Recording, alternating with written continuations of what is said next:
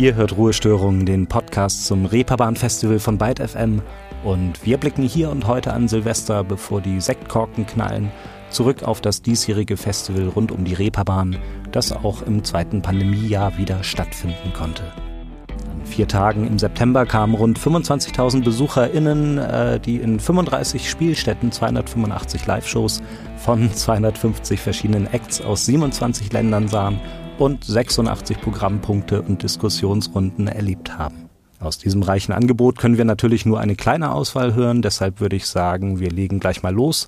Mein Name ist Live Good Show, das hier ist Marvi Phoenix.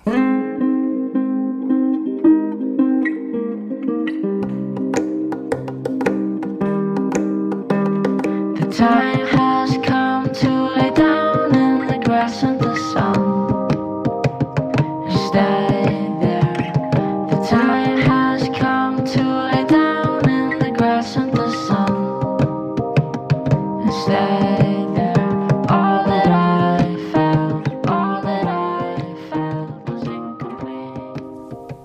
Sand the Sun von äh, Marvi Phoenix aus Österreich und mit ihm haben wir im Sommer vor dem Festival gesprochen. Marvi stand im September dann dort bereits zum zweiten Mal auf der Bühne.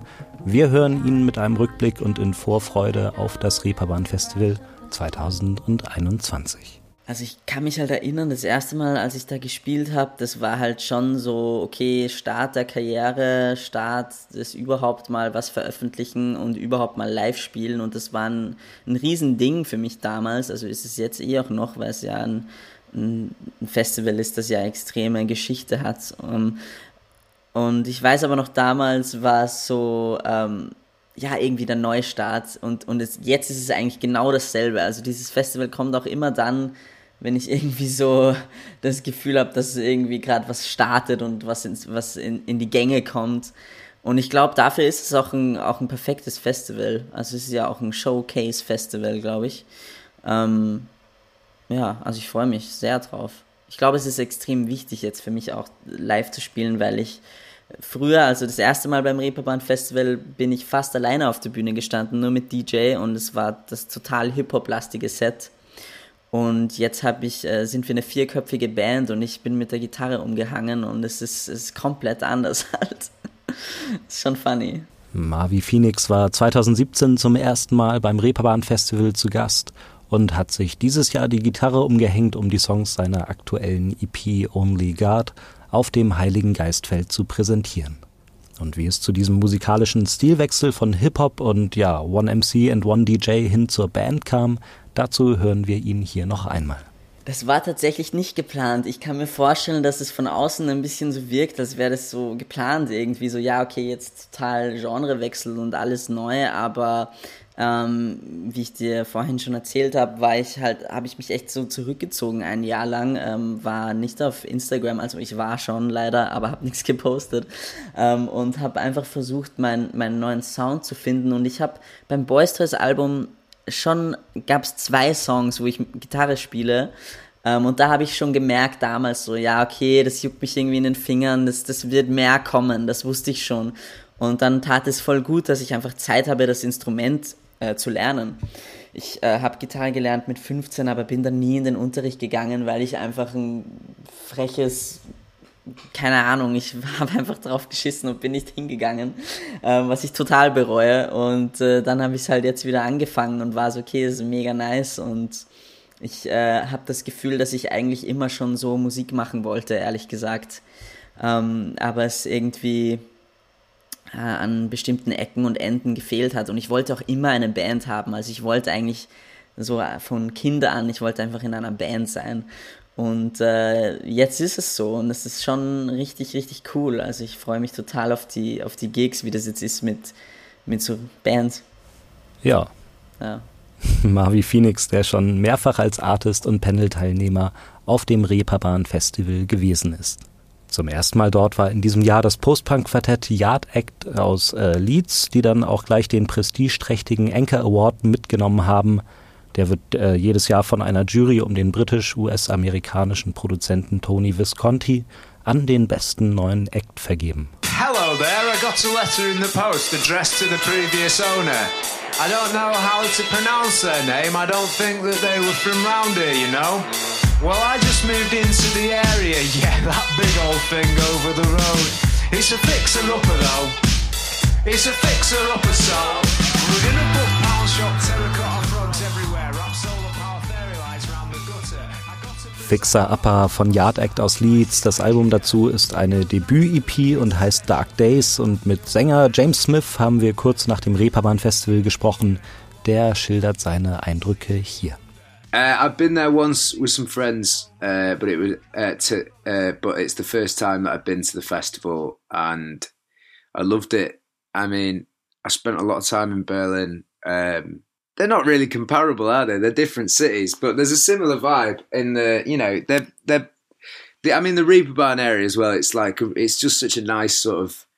It's a bit edgy. It's very liberal. Feels very liberal. You know, everyone everyone's nice. It's, there's a good vibe. There's a good energy about it. Um, I love bars in the walls in like the in the streets. Like you don't really get that in the UK. You don't get you know the, the it's not like residential with just bars like plugged into walls. And so just going in like local bars and sitting and having a few drinks and stuff and chatting to people. Um, I find it a really good way to soak up a city. Uh, obviously, the restrictions were actually on while we were there, so we kind of went back to that seated show thing. Uh, but I just had a really good time with it, and then I absolutely loved uh, meeting the judges and stuff. It was really cool. Um, you know, especially Tony Visconti. Obviously, uh, has always been like a big. You know, his work with Bowie's been pretty influential on, on a lot of people, and you know, I've obsessed over those albums quite a bit. Yeah, so like, yeah, meeting Tony Visconti and uh, and Emily Sandy and Taylor Parks, and uh, it, it, it, it was just amazing. Um, we didn't realise that's what it was going to be, to be honest with you. We hadn't really uh, prepared ourselves for it. Um, yeah, I loved the festival. I loved the vibe of it, and um, and it was nice to be. It was nice to be on the mainland. It was nice to be in a different part of the world, even though it's only an hour's flight away. It was nice to get out of the country, get out of our country for a bit. Um, yeah, it was great. Loved it. James Smith von Yard Act hat in Hamburg einen guten Vibe erlebt, äh, mochte die lokalen Bars und war überrascht, als seine Band zum besten Newcomer Act gekürt wurde. Äh, nicht zuletzt auch von Tony Visconti, den James vor allem für seine Arbeit mit David Bowie verehrt. Ich habe Yard Act eben als Post-Punk-Band angekündigt, aber wie das so häufig mit Genres oder Labels ist, äh, sind die, die darunter eingeordnet werden, oft gar nicht immer so hundertprozentig mit diesen Regenschirmbegriffen einverstanden. James Smith versteht, warum wir alle Kategorien brauchen und ist generell auch ganz entspannt damit. Aber das, was derzeit insbesondere in England alles unter Post-Punk läuft, hält er neben ja, vordergründigen Gemeinsamkeiten eben auch für grundverschieden. Hier nochmal James Smith. I think they work as a shorthand way of getting them. If you're trying to describe someone quite fast, you kind of can get it in the ballpark a lot of the time. I don't, you know, I don't live by the post punk tag, but I also don't mind it as long as people elaborate on it if they're going to discuss it in depth. You know, as long as it's not in a dismissive way, I think it can be a, a quick. It's like getting to a train station in a city centre. It, you know, it takes you to sort of where you want to be, but it doesn't take you to the exact location. Um, we all need something to, uh, no pun intended, we all need something to anchor ourselves. If we've not got that, there's too much information to not try and make sense of it. Uh, so there does need to be some descriptive words, and there does need to be some. I think genres serve a purpose uh, as long as they're not used in a in a dismissive manner. Um, and obviously, you know, in in the UK now, a lot of people are, you know, a lot of the people who think they're quite cool are trying to sort of say they're not into post punk anymore, like it's had its moment. But all the bands under that umbrella sound completely different. So I don't know how you can say it's one thing. It seems to be t- the, the spoken word thing seems to be big over here at the moment, which obviously we fall under. Um, but everyone doing that is doing it in their own way, and and the and the lyrics and the dialect and the uh, the intonation and the tonality of, of everyone's voices is completely different. So to to say that's all the same is doesn't make sense to me. So I think yeah, genres and labeling uh, be as helpful or as hindering as the the person taking on the information wants them to be. Um, I don't mind them. James Smith von Yard Act unterstreicht die Individualität von Bands, die unter gleichem Etikett firmieren. Das Etikett Postpunk bietet sich bei Yard Act natürlich erst einmal so an. Schließlich gibt es da jede Menge schlaue Grooves, zackige Gitarren und gesprochene Deadpan-Vocals. Ähm, gleichzeitig klingt die Band natürlich wie niemand anders sonst und öffnet ja ganz eigene Zugänge zu alltagspolitischen Themen und Inhalten. What a day to be alive, the state of everything. I know you saw the sign in the window. The brain fist on hollow wood, sticky fingers on sugar glass. Are you really so desperate, desperate, desperate? All that divides The Trappers Pals von Yard Act aus Leeds und die haben dieses Jahr den Anchor Award gewonnen. Und was genau dieser eigentlich ist und was das für die PreisträgerInnen bedeutet, das erklärt uns Marlene Axmann aus dem Anchor-Team. Ähm, der Anchor Award ist ein Preis, der jährlich auf dem Reeperbahn Festival im Rahmen einer Preisverleihung verliehen wird. Und dieser Preis soll als internationales Prädikat für aufstrebende Musiktalente, also für Nachwuchskünstler und Künstlerinnen gelten und wurde 2016 ins Leben gerufen. Ist von daher noch relativ jung und befindet sich natürlich jedes Jahr auch in Entwicklung. Und ja, der wird dann am Samstag, also quasi am letzten Festivaltag, im St. Pauli Theater im Rahmen einer Award Gala verliehen. Und davor finden dann an, am Freitag und am Donnerstag äh, die Nominee-Shows im Nordspeicher statt. Das heißt, das sind Live-Konzerte, wo die Jury, die internationale Jury, das sind meistens fünf, sechs internationale äh, Bekanntheiten im besten Falle, die sich dann äh, dort in den Nordspeicher auch setzen und sich die Live-Performance anschauen, weil das eben ein Preis ist, der vor allem auf der Live-Performance beruht. Und am Festival Samstag treten die sechs Nominierten dann auch nochmal auf der Bühne auf. Und dann wird auch tatsächlich erst am Samstag äh, bekannt gegeben, wer der Gewinner ist. Die Jury setzt sich am Freitagabend nachts nach dem letzten Konzert in ein äh, kleines Zimmer und äh, macht eine Jurybesprechung und dann wird tatsächlich auch erst dann äh, äh, ab, abgesprochen, wer gewonnen hat.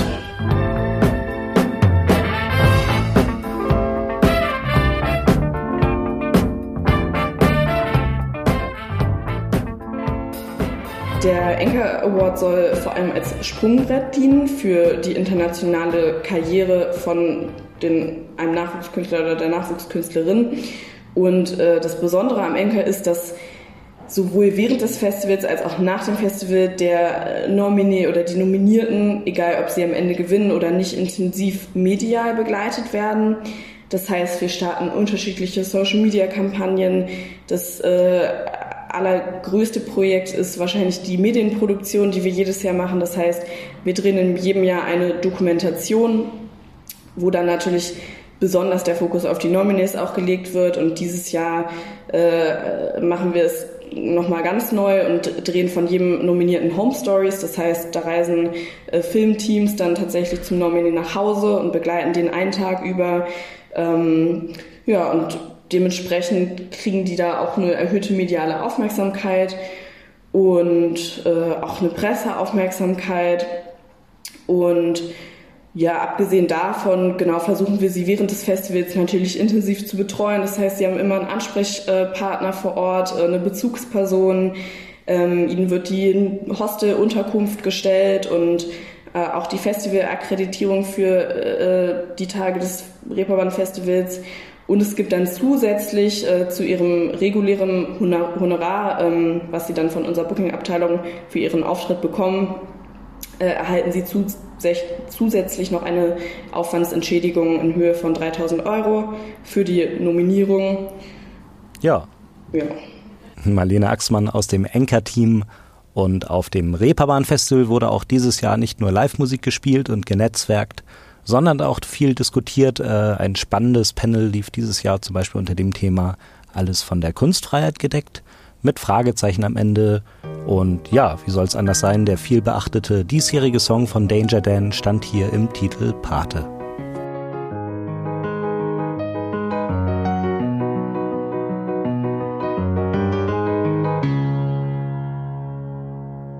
Also jetzt mal ganz spekulativ.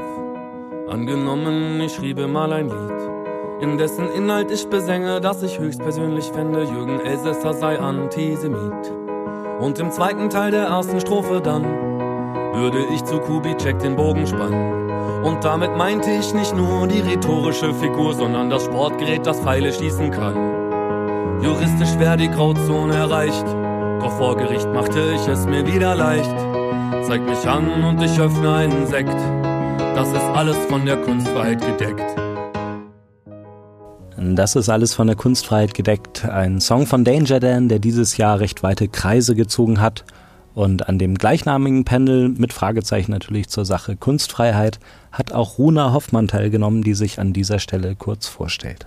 Ja, hallo, ich bin äh, Runa, Runa Hoffmann. Ich bin eine der Mitgründerinnen von MISK, die Agentur für kulturellen Wandel aus Berlin. Die habe ich gegründet 2020 mit meiner Kollegin Julia Wuzent und meinem Kollegen Demba Sanu gemeinsam. Ähm, wir arbeiten im Bereich des Diversity Managements.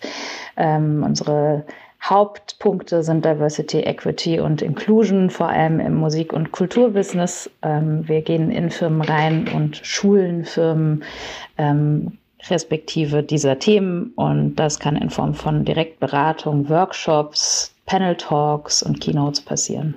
Runa Hoffmann von der Agentur MISK aus Berlin, Panel-Teilnehmerin beim diesjährigen Reeperbahn Festival. Und beim Thema Kunstfreiheit muss natürlich auch immer das Thema Zensur mitgedacht werden generell ein schwieriges Thema. Macht ihr das äh, manchmal auch Bauchschmerzen? Nee, Bauchschmerzen hatte ich nicht. Ich finde es total super, dass dieses Thema mittlerweile aufgegriffen wird und es auch einfach einen Raum dafür gibt, darüber zu sprechen, weil natürlich ist da ganz viel Reibung und ganz viel Konfliktpotenzial, gerade wenn es um Kunst und die Inhalte von Kunst geht.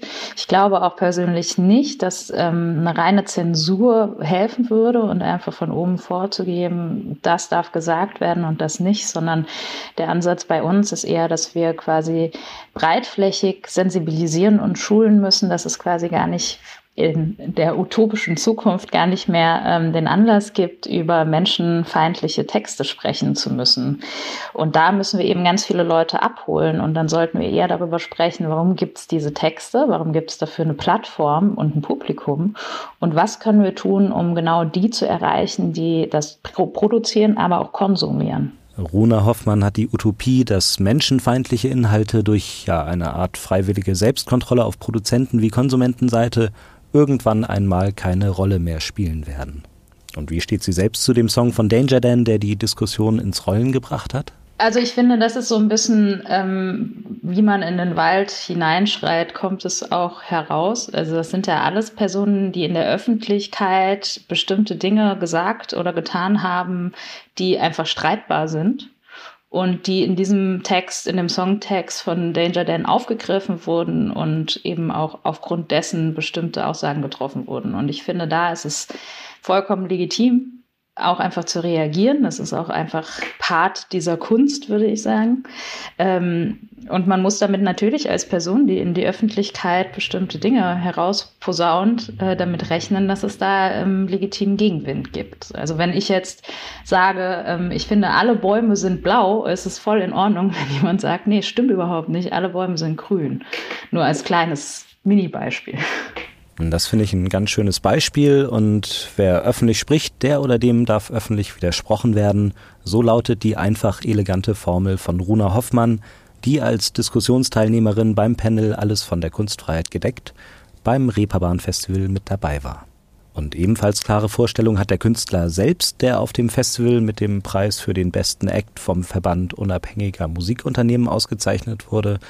Wir hören Danger Dan zum Thema, was diskutabel ist wofür ihn die Diskussion aufhört und Wege zu mehr Empathie. Also ich glaube, es macht keinen Sinn, mit Leuten zu reden, die geschlossene, in sich geschlossene Weltbilder haben. So, das, das funktioniert halt nicht. Also, weil, weil du meistens dann in so Kreisargumentationen landest. Also Leute, die völlig faktenresistent sind oder die halt, es gibt ja jetzt so, äh, so waschechte äh, äh, ideologi ideologisch geschulte Neonazis so, ne? Die, die sagen halt, den Holocaust hat es nicht gegeben.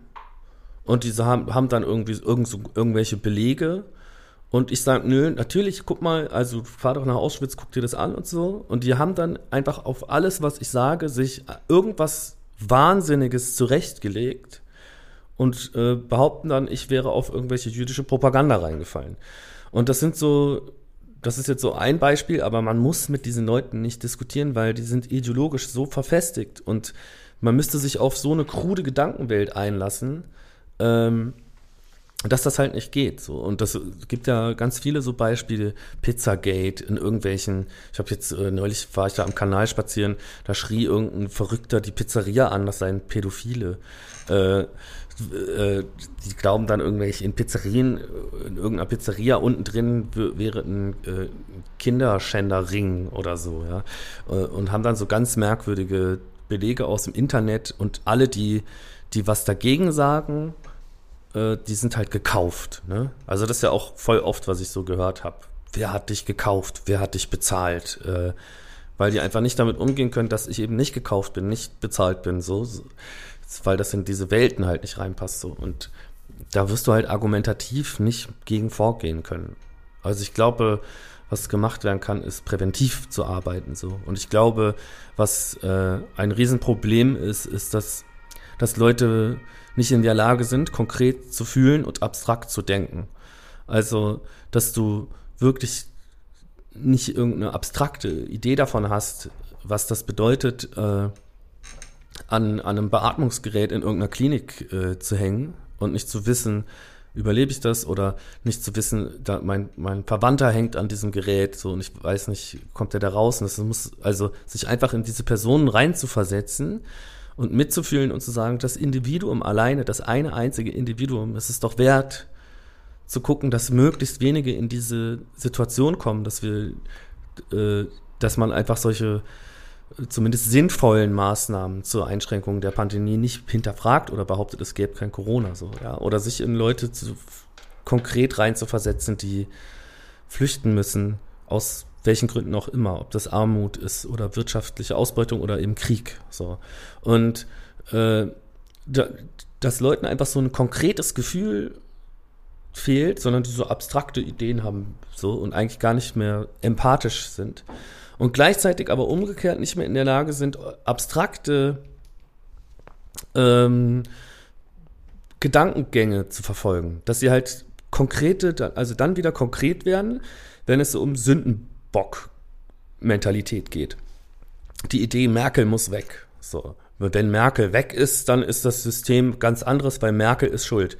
Dass man aber irgendwie nicht checkt, so, es geht ja nicht um Personalien, sondern es geht um abstrakte Systeme, die halt Ausbeutungsverhältnisse schaffen. Und das ist nicht, das Ausbeutungsverhältnis ist nicht zu überwinden, wenn du die 100 Reichsten erschießt, sondern die 100 Reichsten erschießen ist eine vollkommen faschistoide Schnapsidee und äh, führt zu halt gar nichts und macht die Welt schlechter, als sie noch ist. Und äh, dass man eben sich mit abstrakten Systemen auseinandersetzt. Das, und ich glaube, da, da kann man ansetzen, wenn man irgendwie eine Utopie verfolgen will. Dass man versucht, mit Menschen zu quatschen und oder, oder Menschen so zu begleiten, schon junge Menschen und so zu schulen, dass sie halt in der Lage sind, sich Empathie, empathisch zu verhalten und auch in der Lage sind, Abstraktes als Abstraktes wahrzunehmen und halt äh, damit zurechtkommen, dass sie, dass, dass sie sich das eben an ganz vielen Stellen, gerade wenn es um Politik geht, eben nicht leicht machen können. So, ich glaube, das das wäre, eine, wäre ein Ansatz. Aber mit Wahnsinnigen zu sprechen über ihren Wahnsinn, das macht keinen Sinn. Also da bin ich eher der Meinung, man muss, das, man muss den Leuten das Leben einfach schwer machen. Also es darf einfach, es muss einfach genau diese, wie ich sage, sie zurück in ihre Löcher reinzuprügeln, noch und nöcher, das, das darf man auch metaphorisch verstehen. Aber einfach zu sagen, ey, jemand mit so einem Gedankengut kann einfach nicht in einer bestimmten Position sein. Du brauchst keinen Kindergärtner, der ein Fascho ist. Du brauchst keinen Schulleiter, der ein Fascho ist. Du brauchst, äh, also das ist wichtig, dass die Leute da einfach rausgemobbt werden, so aus solchen Stellen und dass man die, die eh nicht an dieser Gesellschaft teilhaben wollen, sie dann eben auch nicht teilhaben lässt. Danger Dan, der mit seinem Album Das ist alles von der Kunstfreiheit gedeckt in diesem Jahr musikalische wie politische Impulse gegeben hat und sowohl als äh, Solokünstler wie auch als Teil der Antilopengang auf dem Reeperbahn Festival ausgezeichnet wurde. Ihr hört Ruhestörungen, den Podcast zum Reeperbahn Festival von Byte FM. Wir blicken auf das Festival 2021 zurück, das trotz Corona-Bedingungen und den daraus bedingten logistischen Schwierigkeiten im Großen und Ganzen ganz gut über die Bühne ging. Und wie das von den BesucherInnen aufgenommen wurde, das hören wir an dieser Stelle hier noch. Hier sind ein paar Stimmen und auch Stimmungen aus dem Publikum. Ja, mein Name ist Stefan, ich komme aus Niedersachsen, äh, Landkreis Peine zwischen Braunschweig und Hannover. Gabi, auch aus Niedersachsen, ja. Äh, es hatte gestern einen holprigen Auftakt, weil wir halt bedingt durch die begrenzten äh, Personenzugänge halt ein Konzert gleich am Anfang nicht besuchen durften. Waren dadurch natürlich so ein bisschen enttäuscht. Äh, haben dann halt nach Alternativen gesucht und dann äh, sind wir auf dem Arte-Konzert, auf der Arte-Konzertstage gelandet und waren, wurden da eigentlich für den Auftakt komplett entschädigt. Es war eine super Atmosphäre, trotz der Begrenzung, die es ging. Und heute sind wir überraschenderweise in alle Konzerte, die wir besuchen wollten, auch ohne Probleme reingekommen. Es ist natürlich eine ganz andere Atmosphäre, in Reihe zu stehen, sich nicht bewegen zu dürfen, die ganze Zeit mit Maske, selbst in den Clubs zu stehen, wo halt Personenbegrenzung ist. Aber äh, es ist trotzdem eine angenehme Atmosphäre, eine schöne Atmosphäre. Und wir sind eigentlich froh, dass wir es dieses Jahr gemacht haben, nachdem wir im letzten Jahr gesagt haben, nee, aufgrund der Begrenzung fahren wir nicht hin. Also wir haben es geschoben und dieses Jahr ist es schon, es lohnt sich trotzdem. Ich bin Nadja aus Hamburg. Ich war gestern tatsächlich schon da und äh, sehr viele Jahre vorher auch schon immer auf dem Reeperbahn Festival. Es ist jedes Jahr das absolute Highlight für mich. Äh, ich, sag, ich rede immer von der schönsten Zeit des Jahres und ich habe das jetzt auch schon wieder im Gefühl. Also gestern war ein wundervoller Tag und heute haben wir auch schon was Schönes gesehen. Ist super. Ähm, ich freue mich heute auf PVA, eine äh, bisschen dance-punkige Band. Am Samstag spielt äh, einer meiner Lieblingskünstler, Wrangelklotz, im Knust und ich freue mich schon total, den mal wiederzusehen nach sechs Jahren. My name is Cecile and I'm from Denmark. I have the whole shabam, so I've been here since the start. I like the fact that it's upcoming bands, so you never know the quality, but at least it's exciting. I actually booked the whole festival because of Alice Phoebe Lou, a South African singer, and she's playing tomorrow, I think. Moin, ich bin Chris äh, aus Hamburg, aus Eimsbüttel. Wir stehen unmittelbar vom Grünen Jäger, relativ weit vorne in der Schlange, was gut ist, weil das bedeutet, dass man auch reinkommt.